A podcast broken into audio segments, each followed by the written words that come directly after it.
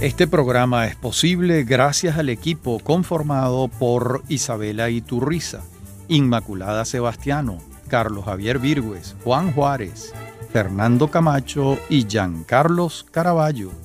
También puedes seguir la transmisión en vivo en mundour.com. Debes buscar la pestaña de radio en vivo, bajar y darle clic en Unión Radio 90.3. Recuerda que nos puedes seguir en arroba Mundo Web y arroba Radio Escuela UR. Bueno, estamos en Venezolanos, en nuestra serie Los del Podio, segunda temporada, y tenemos el gran honor de tener con nosotros a Alberto Grau Dolcet, ¿así se pronuncia? Dulcet. Dulcet, nacido en Vic, Barcelona, el 7 de noviembre de 1937. Estamos hablando de un gran compositor, pedagogo y prácticamente el fundador del movimiento coral venezolano, eh, junto con su esposa, María Guinán. Bienvenido, Alberto. Muchas gracias. Muy contento de estar aquí. Muchas gracias por invitarnos. No, es un gusto para nosotros. Cuéntanos esos primeros momentos Em, en esa casa a la que tú llegas en este pueblo. Primero, ¿cómo es ese pueblo, Vic, en Barcelona? Vic, esto casualmente nací allí. Es una ciudad muy bonita, una plaza espectacular.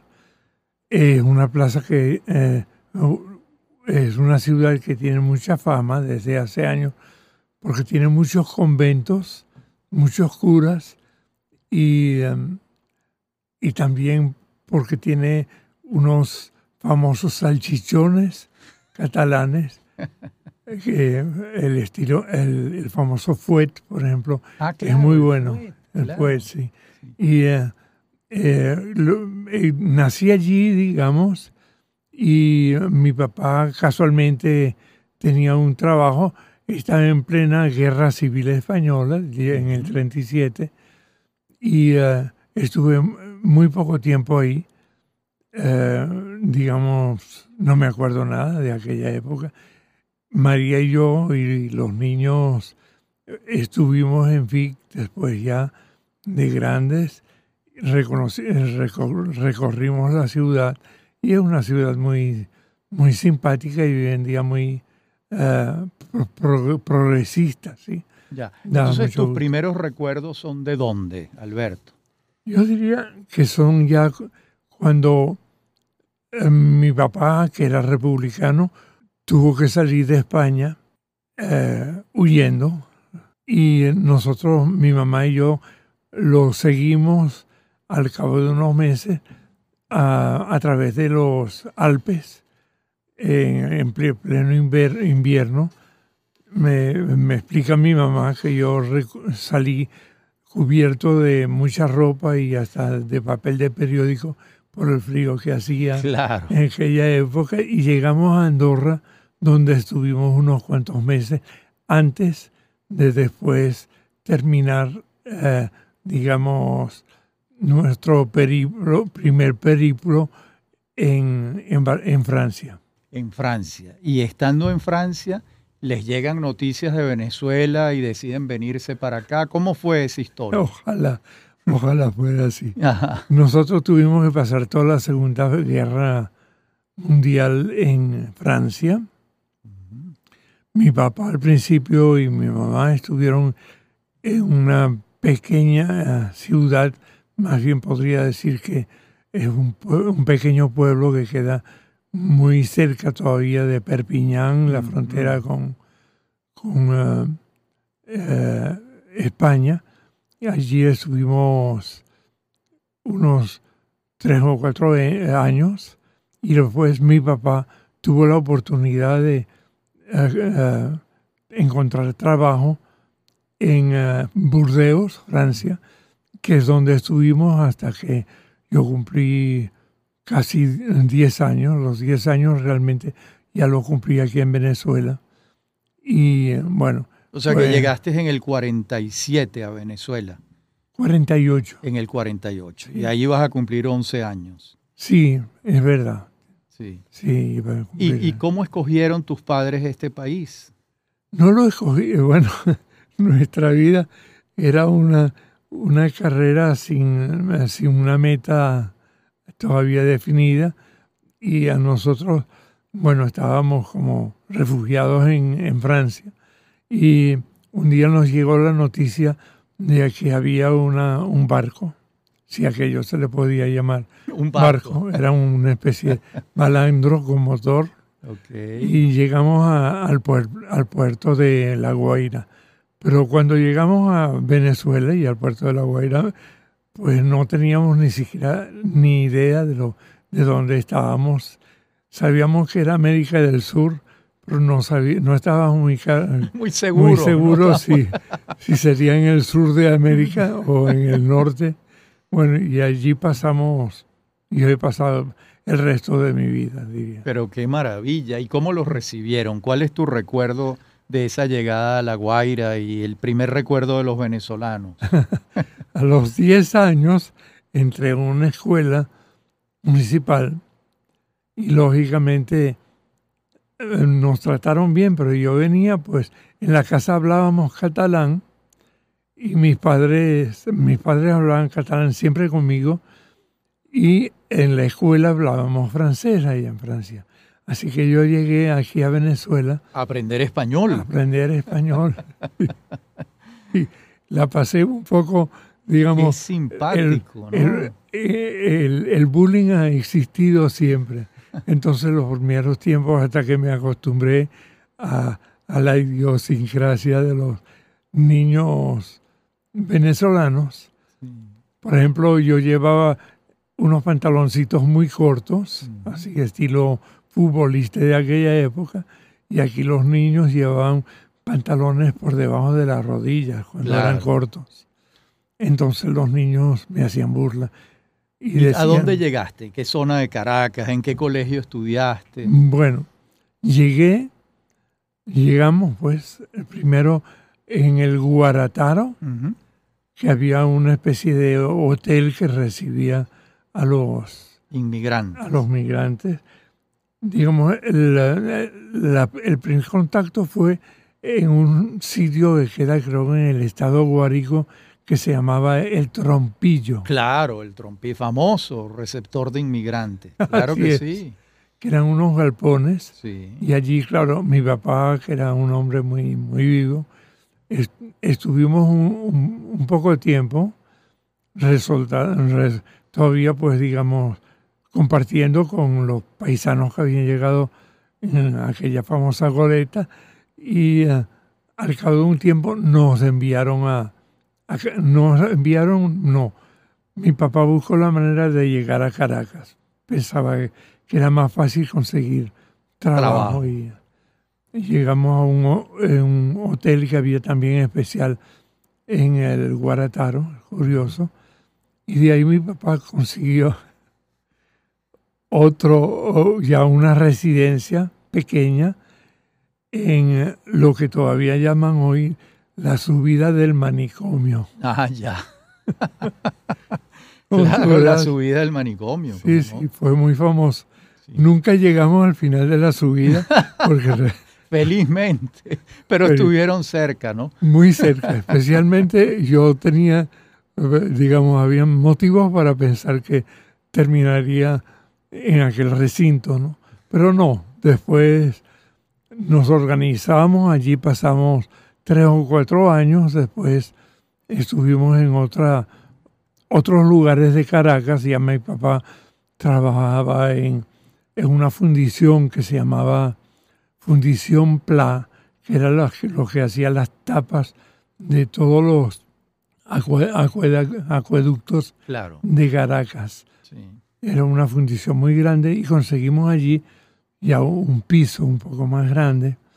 Allí ya pudimos comprar un piano, que era una especie de pianola. ¿Y tienes algún recuerdo del colegio donde estabas allí en, en la subida del manicomio? Sí, sí, sí.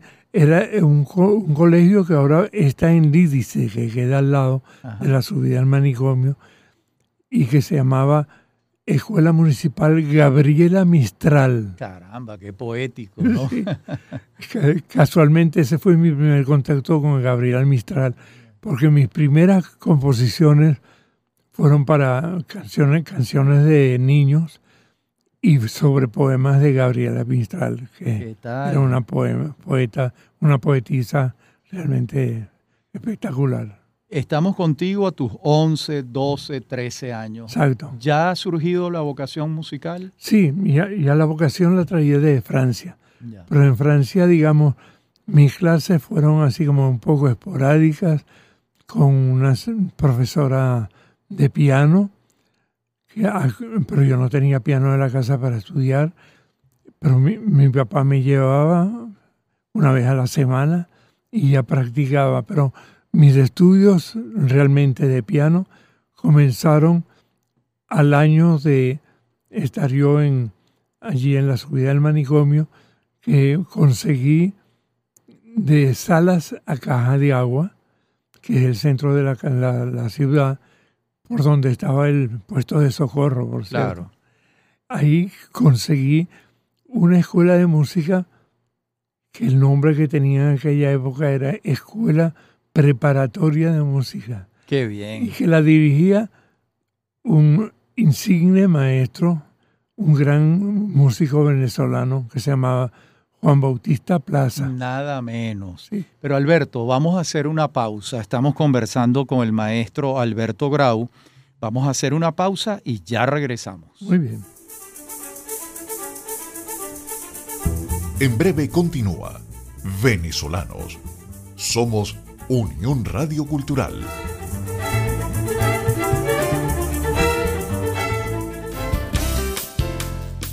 Estás escuchando Unión Radio Cultural.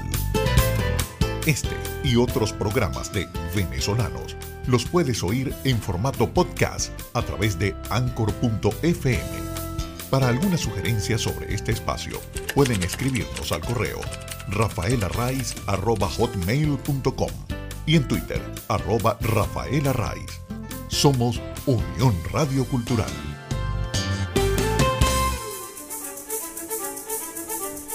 Estamos de regreso con Venezolanos. Somos Unión Radio Cultural.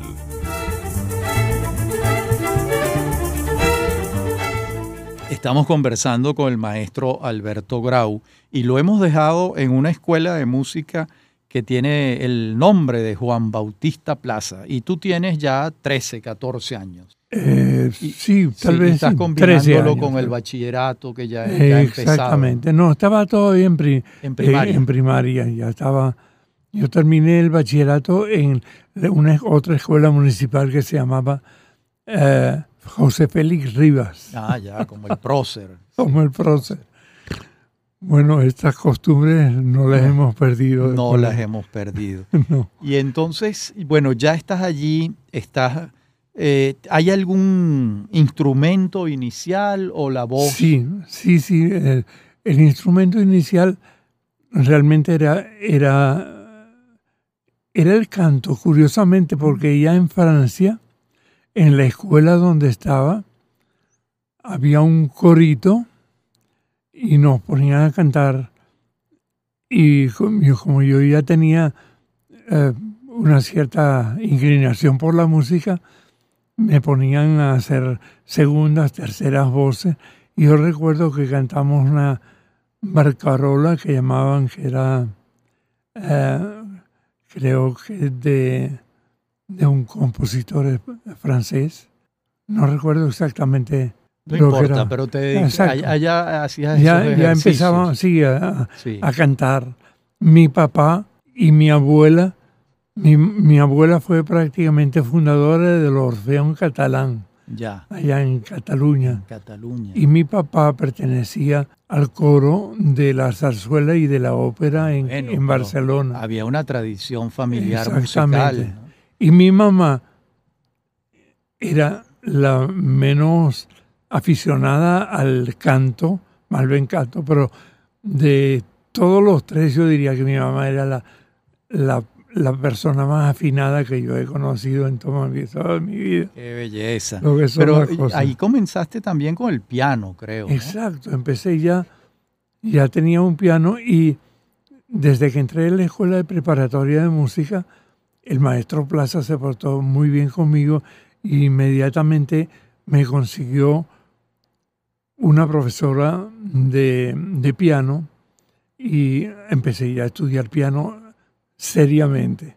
Se llamaba la profesora Cristina Vidal de Pereira. Y eh, eh, fue una profesora que me quiso mucho y con ella prácticamente me, me gradué de pianista Claro, al cabo de 10 años más o menos. ¿sí? claro. Y entonces ya vas avanzando, mm, ¿te gradúas de bachiller o, o no? Eh, ter- ¿Terminas tus estudios musicales? ¿Cómo comienza tu vida profesional? Bueno, eh, mi vida profesional comenzó muy poquito a poco. Mi papá eh, consiguió el puesto de jefe de utilería de los dos teatros más importantes en aquella época, el nacional y el municipal, por la misma afición que había tenido ¿Tú siempre. fuiste Sí. tú, jefe de utilería? No, no, mi tu papá, papá. mi tu papá. Entonces eso te acercó a esos teatros. Exacto, yo iba, además que era, era en, en los años 50 que la situación económica de Venezuela era tan bollante, a pesar de la dictadura de, Pérez Jiménez. de Pérez Jiménez. Y allí llegaban las mejores orquestas, los mejores directores y teníamos las mejores eh, temporadas de ópera. Claro. Y de zarzuela venían unas compañías de Muy españolas bueno. de primerísima categoría. Y ahí, pues, digamos, yo tenía la facilidad de asistir a los ensayos y a, y a los, a los conciertos, ¿no? Qué maravilla. Y bueno, yo ayudaba a mi papá en la, en la utilería, en el trabajo, y eh, tuve contacto, digamos, con los primeros coros, los primeros coros profesionales, con el maestro Primo Casale, Primo Casale. con que, por cierto, ¿Ese ya... contacto supuso que entraste Sí. como cantante en el coro? Sí, entré ya como cantante profesional del coro, yo tendría unos 15, 16 años, y fue mi primer sueldo. Ya.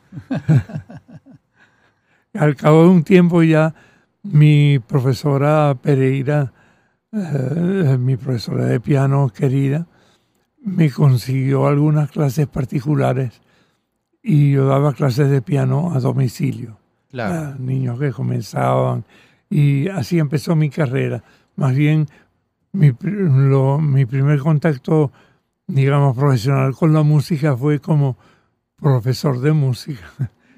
Profesor de, de música y de, y de y de piano. piano. Claro. ¿Y Claro, cómo te vas abriendo camino? ¿Cómo, ¿Cómo surge la idea de los primeros coros que tú formaste? Todo eran casualidades. Ajá. En, eh, digamos, por aquel contacto que yo, yo había hecho con las escuelas municipales, había un, eh, había, digamos, un, si- un sistema de enseñanza eh, de educación musical a través de cantos folclóricos venezolanos principalmente. Y conseguí puesto, digamos, para dar clases, montar coros en escuelas. Ya. Y mis primeros contactos fueron con coros infantiles. Coros infantiles eh, con los cuales trabajé hasta, digamos, tal vez los 18, 19 años. Y luego ya, lógicamente, pasé a un coro que dirigía el maestro Ángel Sauce, que fue un gran maestro también, y entré a trabajar ya como profesional, ayudándole a montar, digamos, como asistente del maestro. Y, y mi- mi- mi- eh, ahí empezó toda mi vida coral ya profesional. De la mano de Ángel Sauce. Los primeros años Sí. pero tuve la gran, grandísima suerte que en esta época vino después de sus estudios que había terminado en Alemania otro gran maestro, que fue mi gran maestro de todas las épocas de música y principalmente de dirección coral y orquestal, que fue Gonzalo Castellanos. Caramba, claro. Así que eh, caí, yo diría que en paracaídas, en el mejor país y en la mejor ciudad para yo poder seguir con mis estudios de, de música. Y el maestro Gonzalo Castellanos me guió durante, durante toda mi vida profesional hasta que yo dejé ya, digamos, de ser eh, asistente del maestro Sauce y entré a, a, la Coral Venezuela, en donde estaba Ángel Sauce en los primeros tiempos, y luego Gonzalo Castellanos como director y yo como subdirector. Y con ese coro que... Estamos a principios de los años 60. A ver, ¿qué edad tenía yo los principios de los años 60? 22, 23 años. Exacto. exactamente, sí. Exactamente. Y entonces, con este coro, digamos, yo tenía mucho contacto con el maestro Gonzalo Castellano y él me daba clases, casi podía podían llamarse de dirección y de composición eh, particulares. ¿no? Okay. Luego tuve también la suerte de conocer otro gran maestro, que fue Vicente Mirosogo, Caramba. con quien trabajé durante ocho años. Eh, yo diría que conocía a, todos los, mejores, a, los mejores, los mejores de, de esa época, y con el maestro digamos, yo primero estudié en la preparatoria con Juan Bautista Plaza, seguí con contacto con el maestro Plaza. Y al cabo de ya cuando ya no, no tenía más nada que estudiar allí, que hice mi cuarto año de teoría y solfeo y un año de armonía con, con Sauce, eh, eh, aterricé en la escuela del maestro Soho. Claro. que era en, es la escuela que llamaban la Superior de Música. En el, eh, eh, hoy en día en la Avenida Urdaneta. Está, todavía ahí, ahora parece que la están refaccionando. Refaccionando. ¿Y tú vivías en el centro de Caracas en esa época?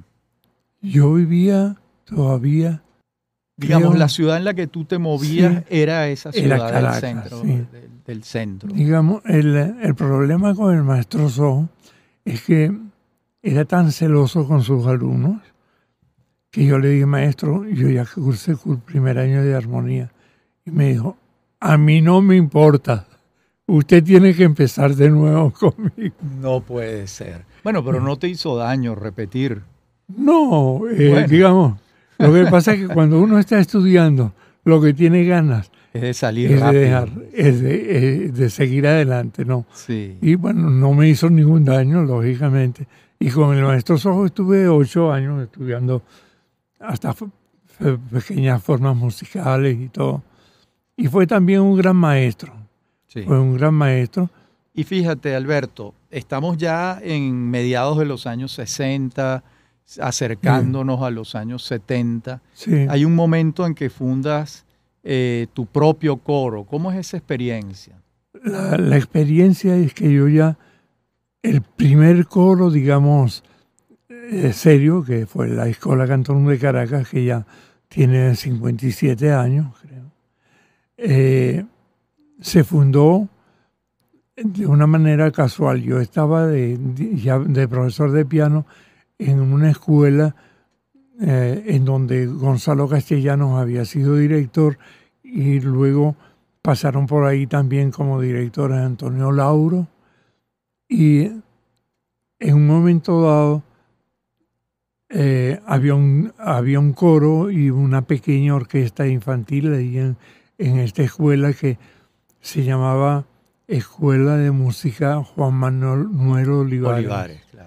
Y entonces la directora, al cabo de un tiempo, fue la profesora Ana Mercedes de Rugeles. Claro, compositora también. Compositora y viuda de, del, de Manuel Felipe y padre de Alfredo. Exactamente.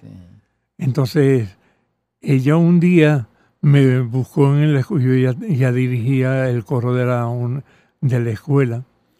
Y me dijo... Alberto, vamos a, una pausa hacer una y regresamos con el maestro Alberto Grau, que nos está relatando el momento de fundación de la Escuela Cantorum en 1966. Exacto.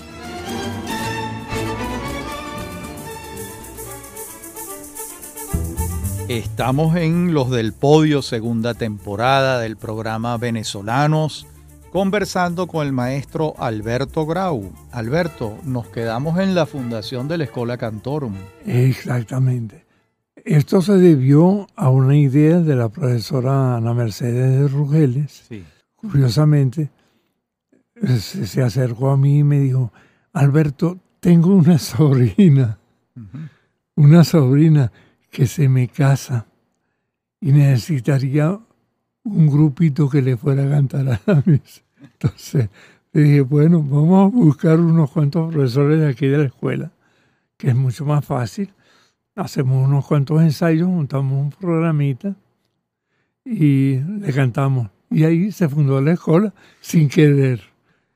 El matrimonio de la sobrina. Sí, porque entonces hasta vinieron vinieron a hacernos proposiciones económicas de nuevos conciertos. De, Pero qué bueno, ¿no? Sí, bueno. Y desde ese entonces hasta nuestros días, sin parar. Sin parar, con mucha evolución de lo que fueron aquellos primeros ocho personajes, que eran todos profesores de la escuela. Y, eh, no, bueno, podría citarlos, pero algunos de ellos ya hasta fallecieron y otros están demasiado viejos para que puedan tener tanta memoria de lo que sucedió. Pero ensayábamos en casa de uno de ellos, que era el profesor de teoría y solfeo, y su señora, que era una soprano, que se llamaba Álvaro Fernó. Era un, un músico canario, muy bueno y muy buena persona. Y eh, lo pasamos muy bien en los primeros ensayos. Nunca pensábamos que al cabo de 57 años estaríamos todavía existiendo. Cantando. Cantando. Y hay un momento en que se cruzan como dos líneas. Eh, ya ustedes existían, pero el maestro Abreu está creando el sistema de orquestas en el año 75. Y ya ustedes tenían ocho años de existencia y empiezan a trabajar juntos, ¿no? Y yo empecé a trabajar antes de, antes de que el sistema existiera, lógicamente. Yo era muy amigo de José Antonio Abreu. José Antonio y yo, guardando las distancias, porque él fue genial, y realmente fue un, gran político, un gran músico. Eh, se me acercó un día y me dijo, Alberto, estoy preparando un concierto sobre Bach en la en el Ateneo de Caracas, que era una casita, no era todavía en, los, en el cerca del Parque Los, Los ahí mismo al lado de lo que es hoy en día el edificio de del antiguo Ateneo. Me dijo, y necesitaría un coro que me cantara unos cuantos corales debajo, algo así. Tú no podrías hacerlo con el coro de la escuela. Dijo, yo encantado, lógicamente. y ahí fue, digamos, cuando empezamos a trabajar juntos. Claro. Pero ya nos conocíamos de las clases. guardando las distancias estábamos en las mismas clases, pero él iba como un rayo y yo iba como una persona normal. En las mismas clases del maestro Sojo, probablemente, sí, sí, sí, el maestro Sojo. El maestro Sojo. Y él iba. él iba, bueno, era un tipo... Adelantadísimo. Adelantadísimo y además yo me sospecho que a veces tenía más conocimientos de lo que estábamos hablando que el propio maestro Sojo. Pues realmente un gran amigo y fue y fue también eh, un, gran organizador, un gran maestro de, yo diría, de, la política que, que encierra toda la historia de política de Venezuela. Pues. Claro. Bueno, y además tu vida sentimental bueno, primero eh, en tu segundo matrimonio estás con Isabel Palacios, nace Gonzalo Grau, que es tu hijo músico. Exacto. Entiendo que tiene unos 30 años fuera de Venezuela, pero que ha hecho una carrera musical en Boston, en España. Eh, ¿Ustedes tienen contacto frecuente? En esa vocación de Gonzalo, yo supongo que está el ejemplo tuyo. Claro, no, no, lógicamente. Y eh, digamos, seguimos, hemos seguido toda la vida pues, en contacto. Él todos los años viene aquí especialmente a ver a, a su tía Diana, que ya es una mujer ya de una edad avanzada, a su tía Maffer, María Fernanda Palacio, que también fue, es una... Uh, bueno, una gran profesora. Una gran profesora universitaria de la Universidad Central. Y bueno, ese fue el ambiente que acompañó siempre a Gonzalo. Y mientras estuve yo casado con Isabel, hicimos hasta viejo, viaje a, Europa y él nos acompañaba. Y él tenía cinco o seis años y ya tocaba el cuatro. y era, era todo un fenómeno. Y lo sigue siendo, pues es, es una persona realmente muy dotada. Para la música. Para la música y él es así como una especie de hombre de orquesta, pues porque tocó cello en, el sistema cuando empezaba, estaba en el primer atril y eh, luego hizo, bueno, muchos eh, instrumentos de percusión de música popular. Claro. Y, después eh, viene tu matrimonio con María Guinán, tus dos hijos, pero además es un matrimonio atípico porque los dos se dedican a lo mismo y hacen un equipo de sinergia poderosísima, ¿no? Yo tuve tres matrimonios, afortunadamente con la llave inglesa que me montó a, María, ya tengo más de 44 años, creo, casado con ella, y ya tiré la toalla, se acabaron mis, mis, ganas aventureras, eh, si seguiré con ella hasta que la muerte nos separe. Soy esto muy, estoy muy claro en, que ya, ya eh, se, me acabaron los años para uh, cierto tipo de aventura. Hay otros hijos tuyos. Uno lee la lista de tus composiciones y es interminable. O sea, es algo, eh, la producción musical tuya como compositor es, enorme, ¿no? Es cierto. Qué maravilla, ¿no? Bueno, tengo otro nieto de mi primer matrimonio que fue con una profesora de piano de la escuela de música donde yo también trabajaba, que se llamaba, se llama María Marisa Romera, es de, de, origen español también. Y con ella tuve una hija que después tuvo mis dos primeros nietos, una está estudiando dos carreras en Bogotá, Colombia, y él es barítono, se está graduando ya de cantante en, en, ah, en, Bogotá. ¿Cómo se llama ese nieto? Se llama, ah, se, llama Santiago. Santiago.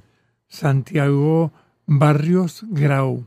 Ya porque el, su papá eh, se llama Edmundo Barrios, que era hijo de un arquitecto también muy conocido en Venezuela. Sí.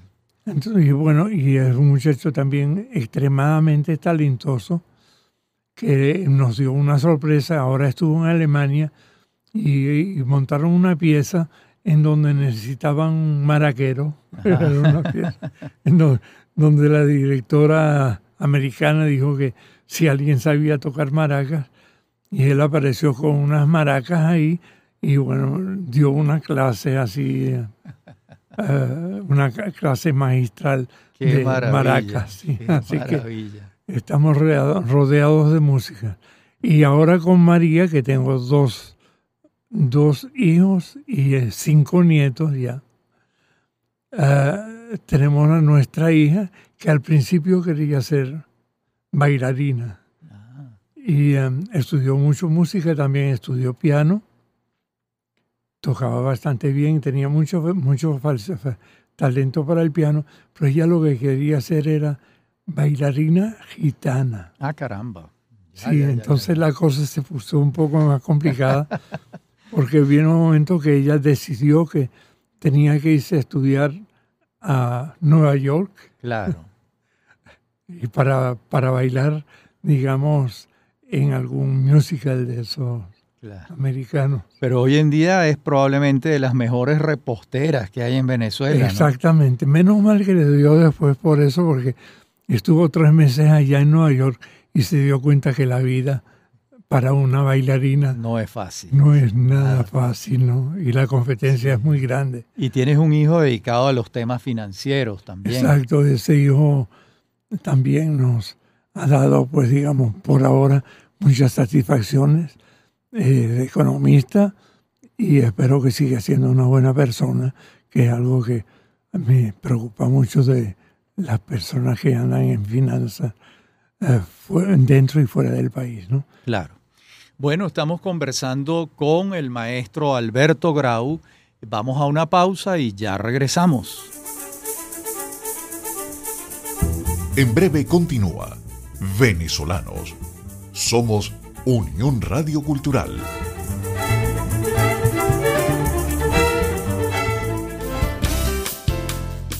Estás escuchando Unión Radio Cultural.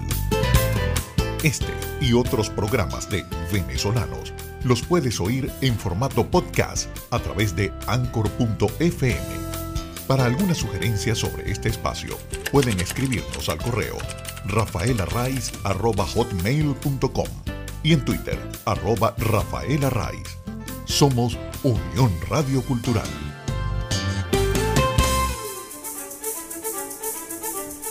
Estamos de regreso con Venezolanos. Somos Unión Radio Cultural.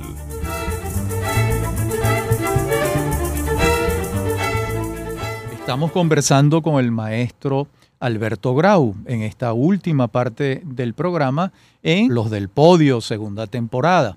Maestro Grau, bueno, ¿cómo han sido todos estos años de trabajo intenso, de giras internacionales, de creación de un movimiento coral en Venezuela, de composiciones de las que hablábamos antes? Sí, estoy muy contento y muy satisfecho. Ahora tengo ya, voy a cumplir dentro de tres semanas 86 años. Y eh, he podido, digamos, vivir durante todos mis años una evolución desde el punto de vista personal y estoy satisfecho de que, por ejemplo, en la escuela, desde que en su primera época, que fueron un, octeto, ha estado constantemente evolucionando y ahora está en una etapa que me gusta mucho, digamos, tal vez la persona más importante dentro de la escuela ya no soy yo, tiene varios directores, pero la más importante es María Guinán.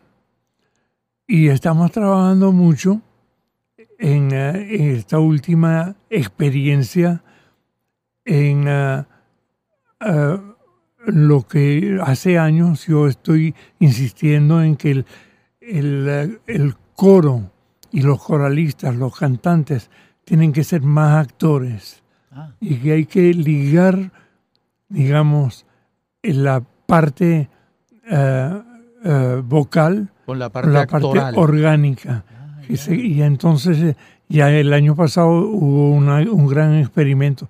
Estamos trabajando con un coreógrafo venezolano muy bueno que se llama Armando Díaz. Eh, y él nos está enseñando que con los viejos que están todavía dentro de la escuela fue un poco difícil al principio porque se negaban a tirarse en el suelo, a moverse y a cantar en cualquier posición y con movimiento por la escena. Y, y el año pasado, en diciembre, presentamos el Mesías de Händel. Eh, cantado por la Escuela Cantorum de Caracas, con coralistas, bailarines profesionales venezolanos y con el coro en escena moviéndose. Pero, a ver, ¿Cómo diriges a gente que se está moviendo? ¿Cómo, cómo, cómo es esa experiencia? Bueno, eh, eh, recuerda, por ejemplo, que el, los coros de ópera, los buenos coros de ópera, se mueven también. Sí, es verdad. Sí. Y ahí, ahí la, la, teníamos la idea peregrina y equivocada de que tenemos que ser así como unas estacas Sí. ahí parados en una... Y eso ha tenido que cambiar porque hoy en día el público es distinto.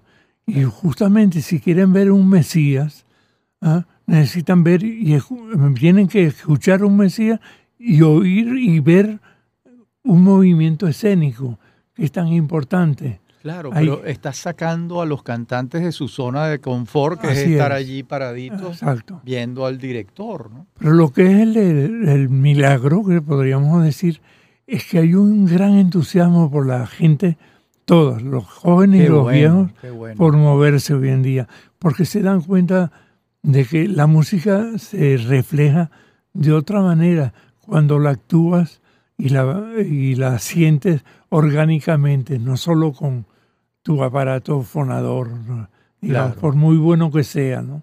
Claro. Entonces, los resultados son muy buenos y a los coros nuestros de niños, que tenemos muchos dentro de la fundación, los niños cantan y se mueven, claro. se mueven y les gusta mucho y pienso yo que tanto para el público como para los artistas que act- actúan es, les, les da mucha satisfacción eso. Ahora, Alberto, hemos hablado de tu pasión musical, que ha sido tu vida, pero la gente conoce poco de tus aficiones o pasiones colaterales. ¿Qué otras cosas te gusta hacer? Bueno, hablaremos solo de la colateral musical. Ya, Sí, porque además está aquí presente María. Sí, la eh, lectura, la exacto. gastronomía. la lectura, pero lo que más me ha distraído y me gusta hoy en día todavía es la composición. Ya, Y por ejemplo, ya esta última obra que estoy escribiendo, que durará más o menos media hora, la vamos a trabajar con Armando Díaz, el coreógrafo. y la voy a trabajar con la escuela, con los coros juveniles nuestros, todos en escena, y con coros de niños. Y es un coro que son y, e instrumentos, digamos, una pequeña orquesta. Y eh, es sobre un poema muy bonito de un gran poeta que tuvo Venezuela que se llamó Aquiles Nazoa. Claro, claro que Y la sí. obra originalmente se llama Estribillo de Navidad. Bellísimo poema, Sí. bellísimo, realmente. Entonces yo pienso que eh, me gusta el poema, además es un poema que lo- me- me- además me interesa mucho porque es de antes del nacimiento de Claro. Cristo. Entonces no tengo que meterme ya en la cuestión de la, la pasión de Cristo, sino que es el muchachito que nace con todas las dificultades de tener que ir desde su sitio de nacimiento hasta a- a- fue de Belén hasta Nazaret. hasta Nazaret. Exacto. Alberto, y nos hemos encontrado algunas veces en el Parque del Este. Sí. Esa es una de tus prácticas, de Sí. caminar. ¿No- ¿Has practicado algún deporte en particular? Sí. Yo cuando tenía 20 años fui con el equipo venezolano de waterpolo ¿Ah, sí? a competir en unos centroamericanos y después seguí nadando hasta hace cuestión de tres años compitiendo en, ah, digamos, lógicamente con gente de mi edad y un poco más. Y me iba muy bien, pues eh, me ha ido muy bien. Eh, me gusta mucho el deporte, por eso es que ahora camino y cuando tengo oportunidad sigo nadando.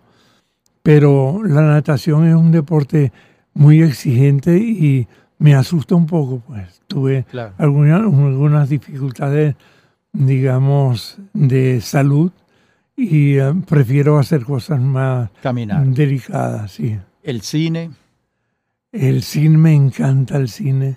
Eh, He, he logrado que María esté conmigo un rato todas las noches viendo televisión, porque bueno, hoy en día bueno. hay tantísimas películas Claro. y series que vale la pena verlas, ¿no? Por supuesto. y las, las disfrutamos juntos cuando ella no se duerme. Claro.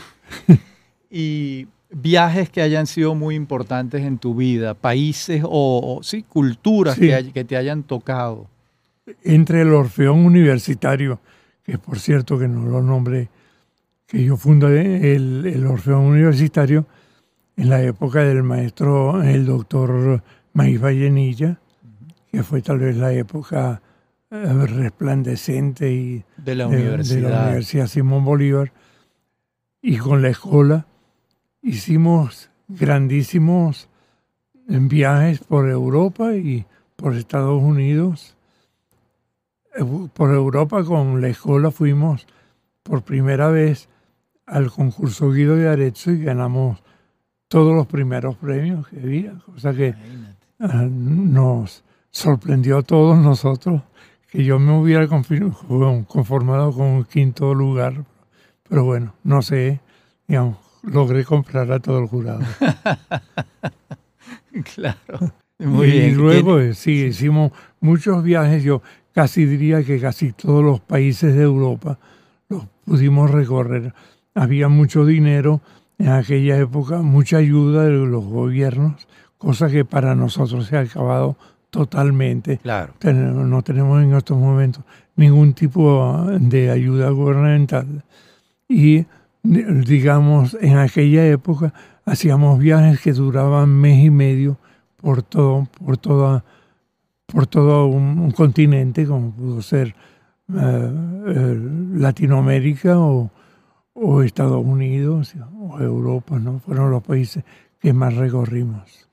Bien, bueno Alberto, el maestro Grau, qué conversación tan grata y siempre con este sentido del humor que tú tienes. Eh, que bueno, que uno se queda sorprendido, ¿no? Eh, ¿Lo empezaste a practicar en Cataluña de niño o eso se te desarrolló aquí en Caracas? Ya desde chiquito mi papá era muy eh, un gran humorista, sí. Qué maravilla. Un gran humorista y bueno, de ahí y lo primero es reírse de uno mismo, ¿no? Exactamente. Hay que comenzar por ahí, ¿no? Sí, digamos que mi papá tenía el defecto que se burlaba de todo el mundo y algunas veces le gustaba que hicieran algún chiste sobre él, pero no era, no era con mucha frecuencia.